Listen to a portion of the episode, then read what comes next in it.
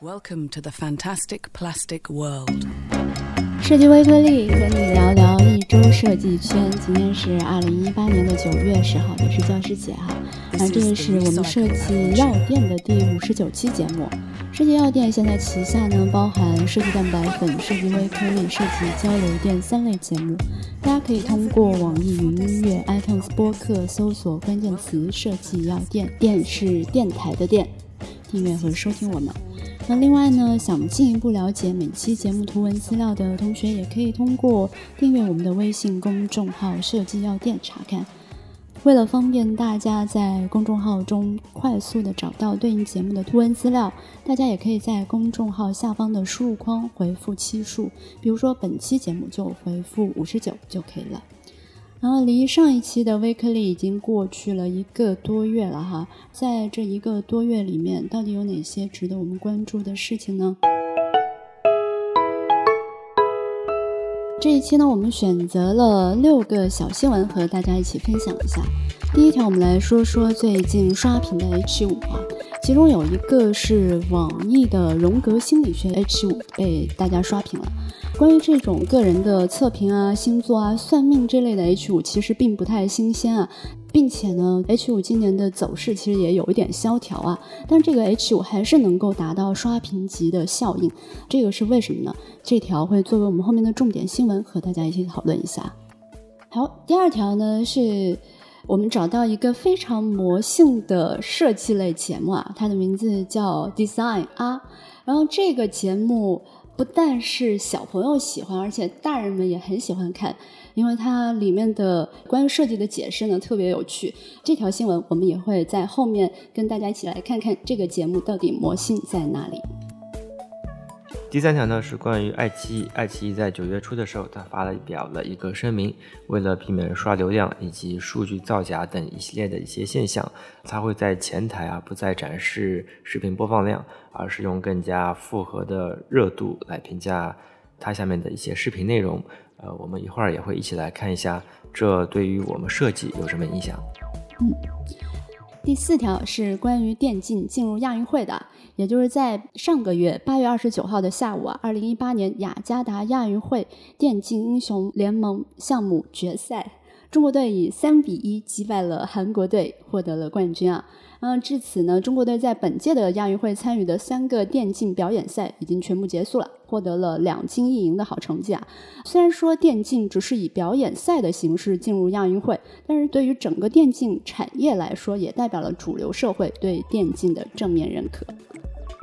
第五条，我们来说说互联网流量下半场成分的变化。如果你关注到最近半年的小程序或者 APP 的榜单啊，应该不难发现一个趋势，就是老龄网民红利的脚步越来越近了。就由于不断增加的这种老龄人口数量以及上网人数比例的快速扩张啊，这两个曲线的增长，撑起了像某多多、某音、某广场舞等这类的 APP。的盛行啊，曾经在路边下棋的大爷们将撑起互联网流量的下半场，而在杀时间中获得快感，则成为了这些 APP 常用的利器。嗯，第六条是关于纪录片的，近期纪录片还是比较多。呃，就像前段时间有的关于独立游戏的纪录片《独行》，然后现在院线也在上映的大三二纪录片。聊到纪录片呢？非常个人喜好的，跟大家推荐一下 NHK 七十二小时系列。啊，七十二小时呢，它只有一个固定的地点，没有一个主题故事。片中出现的所有的人物，他们都只是一个匆匆过客。摄像机会记录下他们在这里停留时候的一些生活。在这些没有利益冲突、匿名的环境下面，他们的选择以及态度才是最真实，也是让人所感动的。以上就是我们给大家带来的六条小新闻，下面我们会重点给大家讲解一下其中的三条。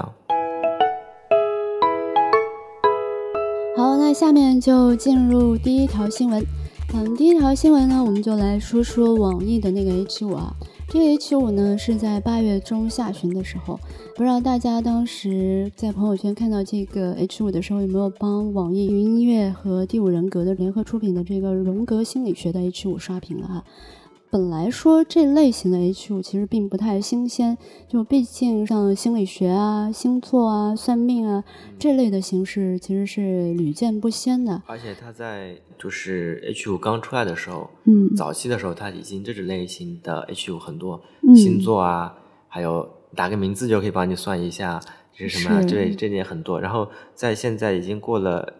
一年多，一年多两年多是，现在又重新返回来。嗯，是，所以这个 H 五表面上看是老套路啊，但是它还是能够这么轻松的达到了这种刷屏的量级哈。就是我看到朋友圈其实已经是刷爆了，所以为了做咱们的这期节目，我也就体验了一下这个 H 五到底是有什么特别之处哈。嗯体验下来，就是且不说他说的这个荣格心理学的这个评测靠不靠谱，但是我个人认为网易对 H 五传播的这个心理学是有一定理解的。那我们先来简单介绍一下这个 H 五哈。这个 H 五呢是网易云音乐跟第五人格合作的，嗯、它是基于这个荣格心理学里面说寻找你的人格的十二原型这样的一个理论来做的。它是通过一个就是对话的形式去讲述了一个梦境，然后让咱们的这种参与者呢，通过第一直觉以对话的形式去选择这样的一些结果，然后最终会给出一个测评。这个测评呢，呃，设计的是很中性的哈，分为内外两种人格，然后不同的人格会给咱们一些这种比较我们能理解的名词，比如说像创造者、天真者、智者、孤儿这样的一些名词啊。然后呢，仔细去阅读这些名词的时候，我们就会发现哦，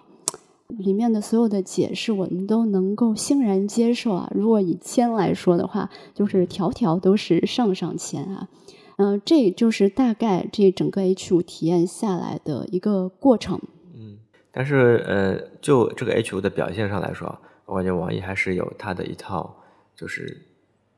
特色的。不管是嗯、早期我记得网易音乐也会有一个像这种测评，你是一个什么样的人，然后听过你的歌单还是什么啊？某对某使个人使用说明书还是什么？对，它呃，就像这个 H 荣格心理学，在你填问卷的时候，嗯就是它也会给你陈总这种体验嘛。对，对让人感觉好像这个测评很很科学，有理论依据。而且这个体验也还是挺新奇的，不是真的就是问卷让你回答五个问题，嗯，然后你的沉浸其实是随着这个音乐，然后也你是非常丰富的啊、然后这也某种程度上似乎客观的印证了他这个荣格心理学的客观性，就是好像在给他这加一个加分，对，就是体验好，然后又基于一个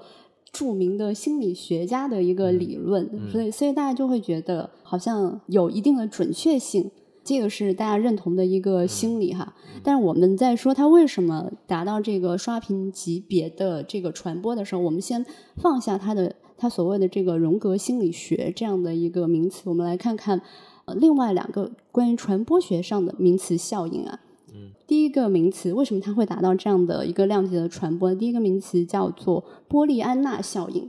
嗯，什么叫波利安娜效应呢？可能我们在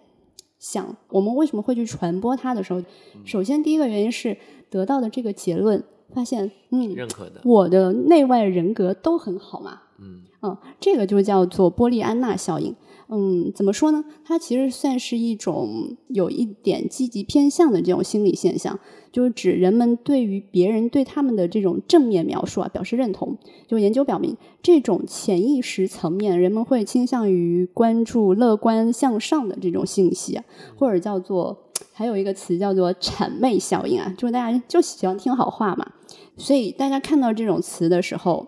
又不好说在朋友圈去直接的夸自己，嗯，所以就这种间接的形式说，哎，你看我这个测评测评出我的人格内外人格都非常好，那就能够达到这种大家去自我传播的一个目的，对对对，一个动力，对，这个就叫做波利安娜效应。然后第二个名词效应叫做巴纳姆效应。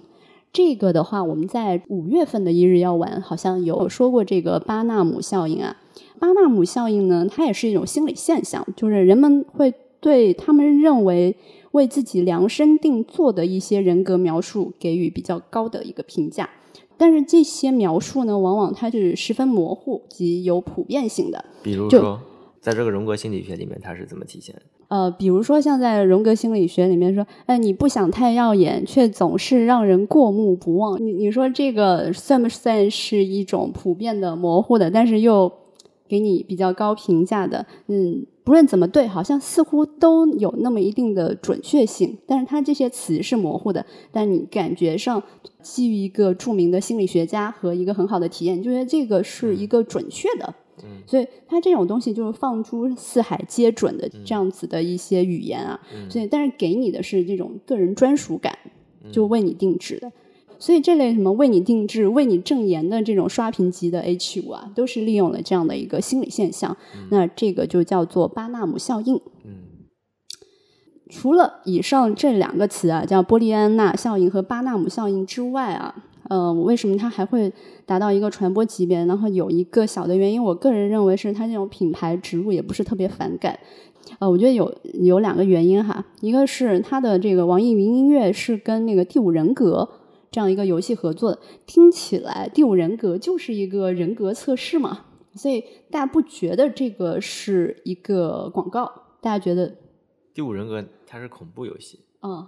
它是个。黎明杀之类的就不不管嘛，就是他觉得这个是跟人格有关。第五人格它是基于荣格心理学的十二人格嘛，他这个心理学是十二人格。然后他这边说的第五人格听起来好像呃是跟这个心理学有一定的关联的。然后第二个呢，这个品牌植入它只是在左下角很小的一部分。乍一看就是全篇百分之九十九都是为你定制的这么一个设计或者这么一个测评，所以大家是不会有那么高的这种防线，说我传播了一个广告，而是说我传播了一个我的个人测评，所以大家的专属感是比较强的。嗯，所以基于以上三点呢，是我就体验下来感觉到哈，就是为什么这样一个 H 五能够在现在已经不那么火的。大背景下，H 五不那么火的大背景下，还是能够达到刷屏期哈。嗯嗯，当然，你从一个从业者来说，比如说我是做游戏推广的，第五人格它也是游戏嘛，它现在要做一个传播，然后他愿意以这样子一个方式去露出一个和他游戏其实并没有很大关系，或者种类上也是差别很大的一个方式去露出，然后这样子一个方式，我感觉和以前的做传播的这个。呃，思路还是有点不一样的。他至少能够接受这个挑战，就是我先火起来再说。虽然他们的关系也就只有人格这两个词的一个关联，但他依旧愿意去和这个样子的内容去做一个关联。然后这个在于很多项目，其实他们更加愿意直接的去把，比如说游戏里面东西录出来，对吧？非常愿意把直接的我们的卖点卖出来。但现在其实大家并不是愿愿意接受这样子一个内容。就从第五人格这个游戏推广角度上来说啊。就是他们其实还是有他们成功之处的，就是他们至少能够愿意接受这样的成结果，就是先活起来再说。还有一点就是，我在想，不管它是有波利安娜效应还是巴纳姆效应，如果你是在一个其他的平台，就是我们依旧遵循这两个法则，它如果没有网易云音乐这个平台，它是否能够火起来？某种程度上来说，网易音乐它还是自带有它的一个品牌调性在里面的。而且这个调性再加上他们以前这种看似客观，或者说给你营造出一个就是很很真实、很客观的这种体验，是有加分，而且是叠加的。就是它除了专业性上面，就是这个品牌其实也是一个合力，还是其实还是对于受众的一个精准的把握吧，我感觉。嗯，对，以上条件缺一不可，这就是呃网易云系列的这一类的这个心理学评测为什么能够。屡试不爽的原因。嗯。好，第二条新闻呢，我们来说说一档很魔性的设计类节目。这个节目名字叫做 Design 啊，啊就是日本的那个第一个发音啊。这个节目呢是给小朋友看的，但是我想应该很多成人的设计师如果看了，应该你们也会喜欢。而这个节目呢是日本 NHK 电台的一档节目，就跟我们在开篇高丽推荐的那个七十二小时。的那个节目是同一个电视台制作的节目哈，这个节目我们是在哪里看到的？一开始其实我没有关注到这个节目，我是先看到关于一个 Design 啊的一个日本的一个设计展，它是在二十一 Design 的那个地方一个设计展，然后后来，嗯，我觉得这个展蛮有意思的。后来仔细看了一下那个文章，我才看到 Design 啊，它其实是一档电视类节目哈。然后它大概是每集都会有十分钟这样的，很短。我大概看了五六集吧，就每集它其实是有一个固定的结构的，就大概分为五个部分，就是近距离观察设计，然后一起素描，然后解构设计，然后设计漫谈，还有请了一系列设计师，这样大概是有固定的五个板块啊。那虽然这个节目算是幼教片嘛，但是我看下来还是有一定吸引力，我就连续的看了好多集嘛。嗯，其实里面的那些思考啊，对于我们这些做设计的。人来说还是挺有意义的。就每集的话，在片尾的时候也会请了一些日本设计界的那种大师啊，像深泽直人啊、原研哉啊这样的。嗯，这个节目它非常有意思，但是它的这种魔性的点是在哪里？为什么大人小孩都非常喜欢？你觉得是在哪儿？可能这个节目得分开来看，就是为什么小孩会喜欢，然后为什么大人会喜欢？就从吸引力来说，我的小孩是被这个节目吸引过去的。嗯，就是。他显然不是那种动画片，对吧？嗯，他也是个那种现实片。他通过这种剪辑、音调，然后画面布局、拍摄等等一些画面，它是能够吸引到小朋友的。当然，我小朋友在旁边看，然后我当时在在开车嘛，然后我我好像一听这个，好奇怪，这是什么节目，对吧？可能也会有这样的一个潜意识的一个疑问在里面。所以我是感觉它在吸引力部分，呃，不管是大人小孩，它其实都是都是够的，而且。的确是很新奇，你把你那些拆解籽，然后把那些水果一个一个全部发现，画面是有冲击力，而且大人看也感觉嗯好像还不错，对吧？嗯嗯，内容上是有的。当然小朋友可能就看到这个级别，然后顺带便学那么一点点啊小理念就可以了。但是大人来说呢，就是我我我也是同同样是在听啊，我听着听着就感觉哇，他会讲这么深的内容。呃，他讲的是嗯问了一个问题，那。我们生生活中间的设计到底是设计什么呢？对吧？然后当然也是个名家访谈。然后那时候他的答案就是，那个老师说就是，其实设计其实思考的是这个关这个东西跟人的一个关系。你光听这个理论，它其实一个非常深的一个结论啊。说一个小朋友怎么会听得懂呢？但是我们做这个设计的，其实你会发现，哦，我们以前说了那么多，对吧？其实你真的发现，再退回一步的话，其实设计就是考虑人与人设计。呃，物体与人中间的一些关系，然后你把这个关系处理好了之后，你就知道会怎么设计了。嗯，所以我也会对他这个理念至少是认可的。所以我是感觉，对于这么小的小朋友就开始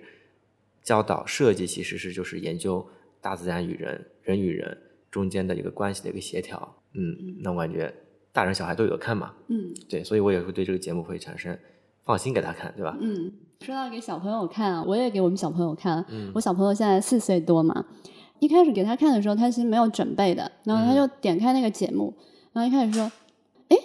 这个是一个广告吗？”他以为是看动画片之前的广告，然后看完看完，因为我我是没有陪他看，因为我们是远程嘛。然后看完一集之后，第二集是下一次看的。然后下一次看的时候打开，然后他就开妈妈，我们准备开始看节目啦。我说什么节目？他说啊啊啊啊，然后他就开始开始把那个啊的那个音带入进来，然后他就叫我猜是什么节目，那我就知道哦，原来是这个节目。所以我觉得对于我来说，我觉得它这个魔性的第一个地方就是这个名字啊取得很好。嗯，所以我觉得起名是它一个魔性的开始。它这个啊的不单是在我们声音上是很有节奏感，它可以把这编编的很有节奏感，然后它也代表的这种更深层的含义，就是就当我们了解某一件事情之后，哦哦哦，还有这么深的解读啊？对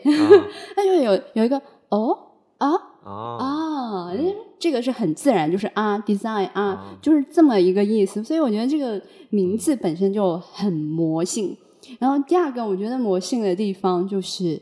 我在观察小朋友在看这个节目的时候，哈，他有一有一集的拆解是那个口香糖拆解嘛，嗯，然后所有的口香糖就跟跳舞一样，以舞蹈的方式，然后列队排出来，然后排出一个非常工整的阵列，就是小朋友在边上看的时候都有一点被感动了，他会随着那个列队。就是兴奋起来，他觉得这个出场方式很有趣。我觉得他们是在以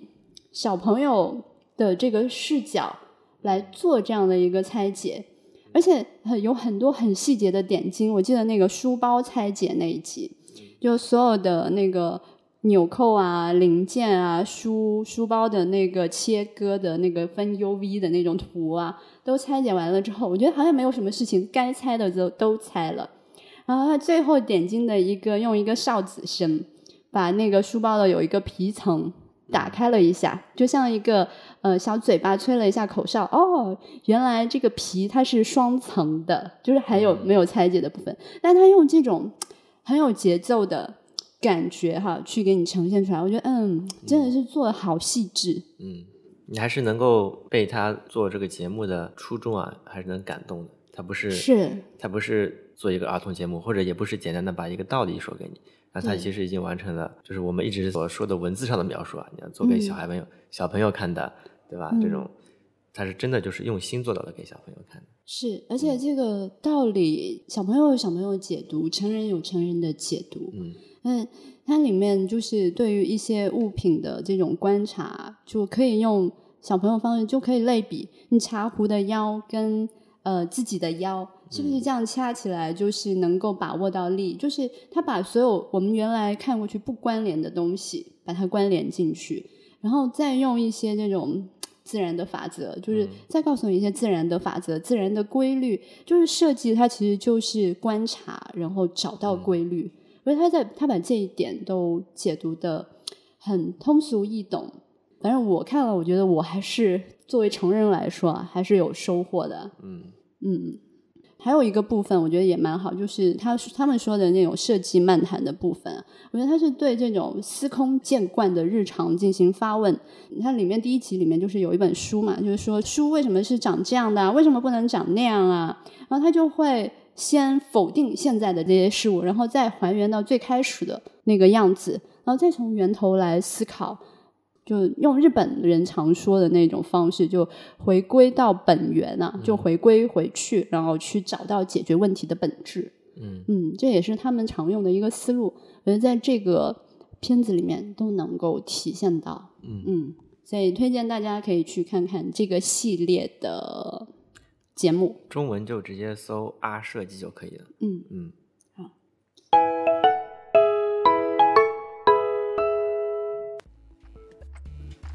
啊，第三条新闻呢，就是关于爱奇艺在九月三号的时候宣布了不在前台显示播放数据这样子一个新闻，然后而是用新的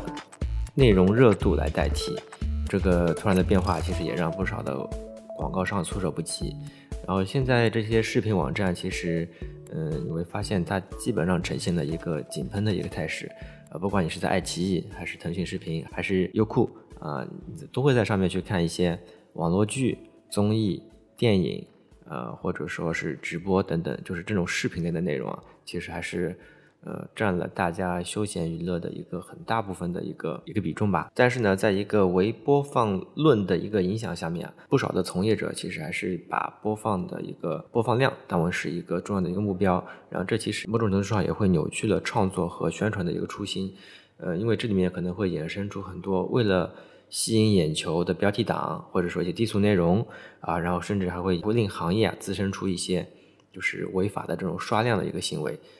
数据造假、注水这些其实都已经不是新鲜的事情了。就是没有做这些这些事情的作品，反而可能会因为一些比如说播放量、播放数据的一个比较低，可能会被埋没在里面。然后这个就是呃，爱奇艺所说的就是他想要在这一块进行一个改革，然后。呃，所以他现在用了一个新的维度，叫做内容热度的一个指标，来综合的看用户的观看、互动、分享等等的一些行为数据。然后这里面其实呃，可能包含了用户观看一个视频的一个时长、呃完成度、评论、点赞、转发等等。虽然因为它还是比较没有一个明确的算法，而且这部分的比重，其实我相信它在一开始的时候其实权重也应该是不科学的，它可能要经过很多数据。或者说市场的验证之后，不断的完善每个环节的比重，才会让这个算法变得更加的正确吧。然后现在其实也有很多人在质疑这个算法到底能不能改变，就不管你说是刷量还是优化广告中的一个行为，但是它其实对于设计领域还是有一个比较正向的一个意义的。在我理解起来，设计它其实是带有一个明显的时代性的，在一个时代下面你去做的设计，其实它是固定内容。就比如说我们在设计早期的时候，刚出来的时候，可能就是平面设计。那在这个时代下面，很多从事设计行业的人，他们可能做的就是平面。然后后面随着这个时代的不断发展，大家看到手机或者移动设备终端多了之后，那交互 UI 设计这一块体验，它其实就变成了一个设计的一个。一部分啊，不能说代名词。然后，然后再到现在的内容文化上面设计，在我看来，现在其实是一个内容文化的一个时代。设计师其实做的就是内容，设计师做的就是你的作品，它其实就是个文化或者说是个内容。然后对于文化或者说内容来说，播放量的这么一个评判维度，显然应该是不够客观的。然后内容文化来说，在我看来，它显然是需要一个多维度的一个评判标准，而非单一的一个点击以及曝光这么一个单一维度。就好比你在做一个公司里面的一个设计，他给你看数据，你看这么做，你的数据点击量可能是比较大的，那你可能最终做出来的设计就是投其所好。你可以想到就是宝箱啊、金黄色、金黄色礼包啊，然后红包啊这样子一个设计。呃，从短期来看，当然没什么问题，它肯定是解决了一些问题。但是从长远来看，呃，能不能正确的一个内容导向，或者说能不能做出一个优质的设内容来说，我感觉这个可能是不够的。嗯，从这个事情上来，我们就可以看到，呃，虽然它可能还有一些不足，但是某种程度上来说，呃，它开始进行一些改进，然后这个改进其实有助于以后你的内容更容易被看到。我们再打一个例子，就像我们前段时间所说的忘忧症那个那个 H 五的传播。你说它是个设计，但是它的设计的投放渠道，它显然它放的是腾讯视频，对吧？呃，所以没准以后你的设计，也许放的就是像爱奇艺、腾讯视频等等这样子一些平台，所以平台的一个价值观导向啊，内容导向其实还是很重要的。所以爱奇艺从前台取掉了播放量这样子一个一个行为啊，可能表面上可能跟设计没有什么关系，但是在我看来，它其实还是一个。对设计来说还是一个好消息吧，嗯，好的，那我们本期的节目就是这样。然后第一条新闻呢是关于网易云音乐系列他们所擅长的，呃，这种测试类为什么能够屡试不爽的一个原因吧。然后第二条呢是关于既能打动儿童又能打动成人的啊设计这个节目，嗯，然后第三条呢是关于。爱奇艺起到了前台播放量的一个显示，然后用内容热度来进行一个代替，嗯，对于我们设计的一些影响吧。好的，然后大家如果对于我们的节目内容有什么想要探讨和跟我们交流的，大家可以通过网易云音乐上面的评论，或者说通过我们的公众账号，呃，设计药店电视电台的店上面去给我们留言，我们都是可以看到的。好，那本期节目就是这样，大家可以通过网易音乐。iTunes 上面的播客搜索关键词“设计要电”，电视电台的电来订阅与收听我们。我们在公众号上面也会有我们节目的每一期的图文详情，大家也可以通过订阅公众号来查看。啊，那本期节目就这样，拜拜。